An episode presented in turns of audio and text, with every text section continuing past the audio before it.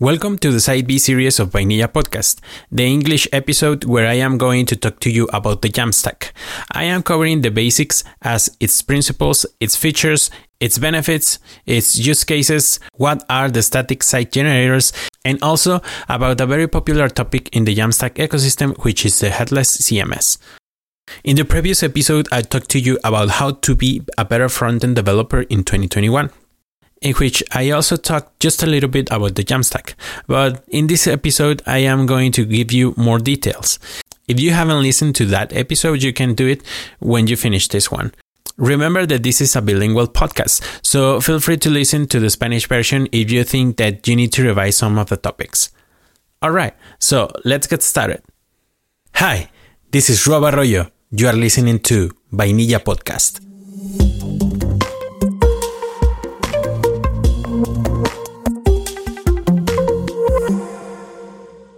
Jamstack is the best of two worlds of static sites and also of dynamic websites.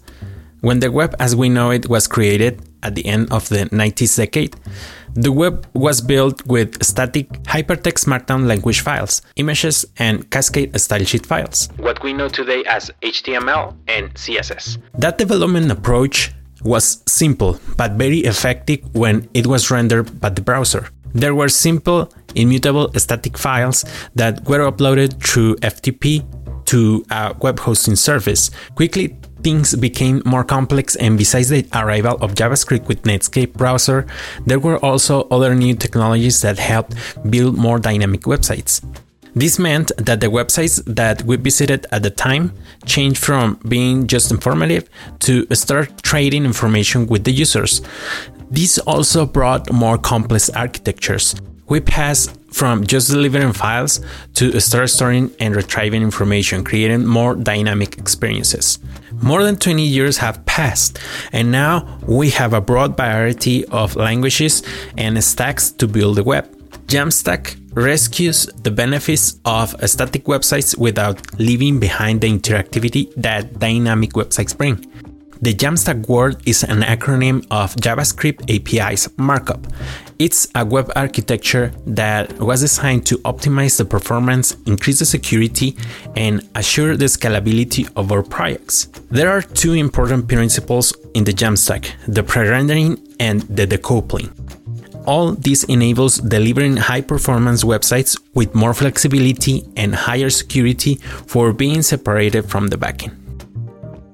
The process of pre-rendering is all about creating static files and front-end resources highly optimized to be delivered through a content delivery network or CDN, which reduces the cost, complexity, and risk that handling dynamic servers represent. The pre-rendered files are delivered in milliseconds after the user visits the website. Once in the site, the browser will be preloading all the resources and assets in a way that it enriches the user experience while the user navigates through the website. The decoupling is a process to separate the systems from the services. This means that the system can feed multiple services, allowing existing services with specific purposes and teams more specialized to maintain them.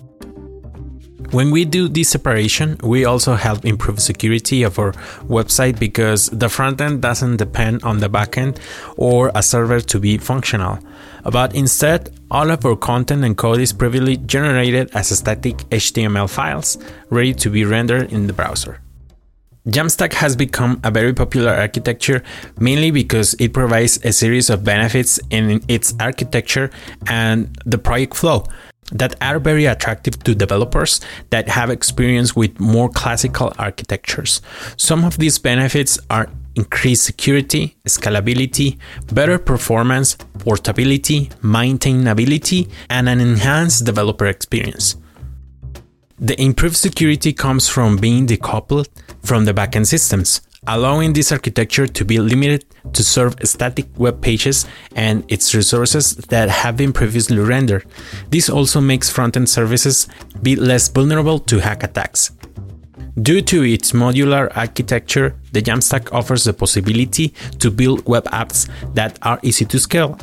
The files are stored in the content delivery networks that can incorporate new services as the web app scales up. Also, the Jamstack developer community is constantly building tools and plugins that are easy to implement, which allow us to scale quickly and more securely. The pre-rendering process is our ally when we talk about performance. This let us avoid spending time in optimizing our website's response time to improve the time we should deliver the information to the user. Instead, we can store in cache all or entire web app in a CDN that will provide the data as soon as the browser requests it. Not only users enjoy the benefits of improved performance, also our SEO analytics too, as our website is being served directly from static HTML pages that are pre-rendered during the building process of our code, which is distributed from a CDN without delays related to heavy interface loading issues or backend systems. The Jamstack sites can be maintained more easily than other architectures. We just need a web hosting service that can serve our static site. There are services like Netlify that also have the possibility to connect our project to a GitHub repository, making the deployment process easier every time we send new changes to the connected branch. With this type of hosting services, there are also webhooks, which are uh, some functions that we can connect to our management system in case there is one, to deploy the website every time a page is updated. So this activates the deployment process, building or new code to be rendered by our web app. The feature of having pre-rendered websites allows us to work with a broad range of web hosting services. We just need to pick a hosting service that can serve static websites so we can set up our website. This means if we want to migrate from one service to another, it's really easy to do it. We can just literally upload to our server the folder that contains all of the static files, and our site is going to be available without further configuration.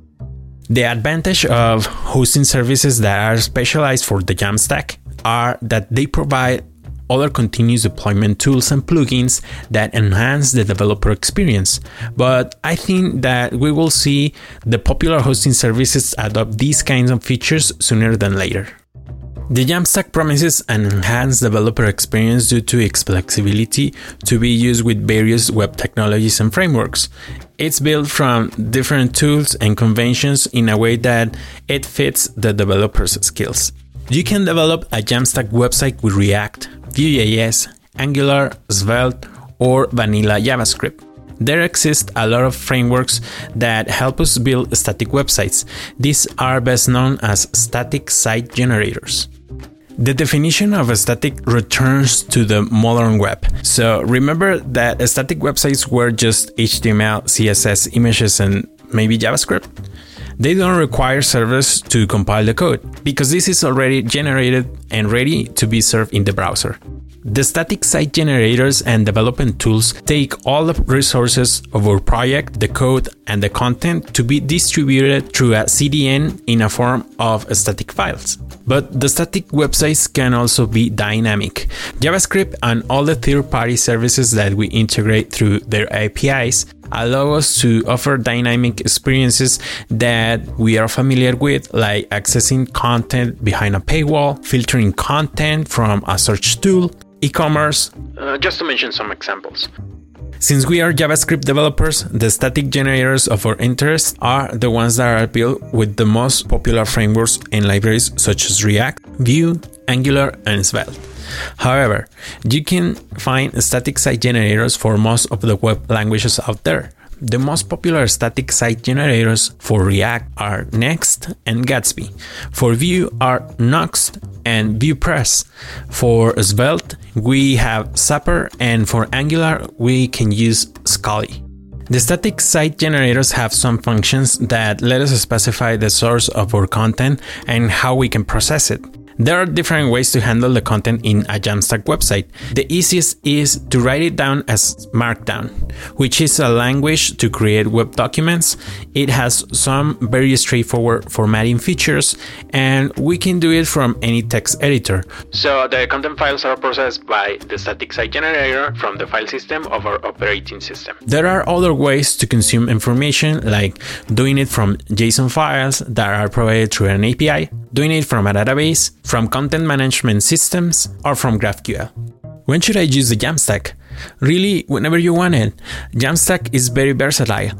Due to its great performance, and the security of its architecture, it has been used in different kinds of projects, from small blogs to complex web apps. A lot of marketing agencies are looking for getting the advantage of the performance the Jamstack architecture provides, and they are migrating to development approaches that allow them to implement it, increasing the effectiveness of their SEO work and the impact that it has on their website leads and conversions. This is due to having an improved load speed websites to showcase a product or service, and landing pages are a great example of its use in marketing.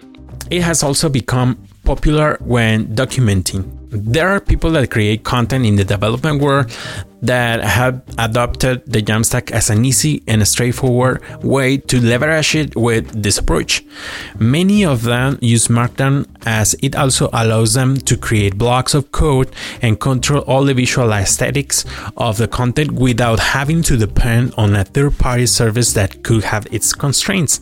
There are also more robust solutions, of course, and to give a very clear example, I am going to dive in a little bit more on a new very popular term in the Jamstack world, which is the headless CMS.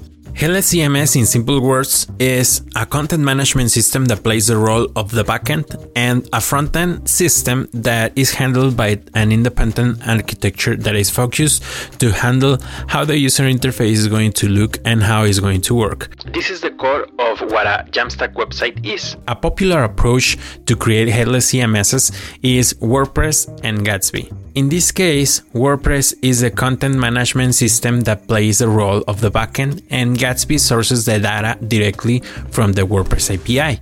At the end, Gatsby builds static HTML files that are delivered through a CDN in which it delivers the content and the assets that come from the CMS. In this example, WordPress can be hosted in a server with the minimum infrastructure to meet its requirements. If you go with this approach, remember that WordPress is not delivering the content to the user, so it's very important that you block the public access to the WordPress part, so it's not indexable by the search crawlers. On the other hand, Gatsby can be hosted in a totally different service. It could even live in GitHub pages.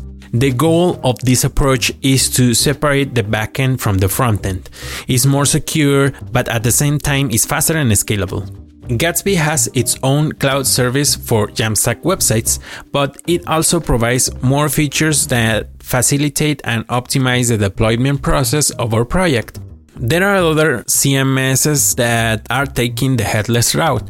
Contentful is another one. It's especially designed to deliver content to different front-end services with specific purposes. There is also Prismic, a very simple to use CMS that allows us to create different types of content, categorize it, create custom fields to each one of these content types, and it also provides an API where we can source the content. Shopify is another platform focused on e commerce that is being popular in the Jamstack ecosystem. The approaches with Shopify let the developers take all the advantages of the modern web without leaving their favorite e commerce platform. Of course, there are more options like Drupal and other CMSs that I'm not going to cover in detail, but I think that you get the idea. Jamstack is an architecture very fun to develop with for the modern web. It's simple but is also very powerful. Like almost everything in our industry, the limit is our creativity. If what you seek is to develop a new skill to take your website performance and security to the next level, Jamstack is the way to go. Maybe this is the first time you hear all this about Jamstack. If it is the case, I invite you to take a look at the official Jamstack.org website and also to take a look at the Jamstack Handbook, where you can get very valuable information to understand better this architecture. Have you ever developed a Jamstack website? Share your experience with me on Twitter. Remember that you can find me at Vainilla Podcast and also please take a look at vainillapodcast.fm to see a Jamstack website in action. Thank you for listening. Let's keep the conversation going on Twitter. You can find me at Vainilla Podcast. Talk to you in the next episode.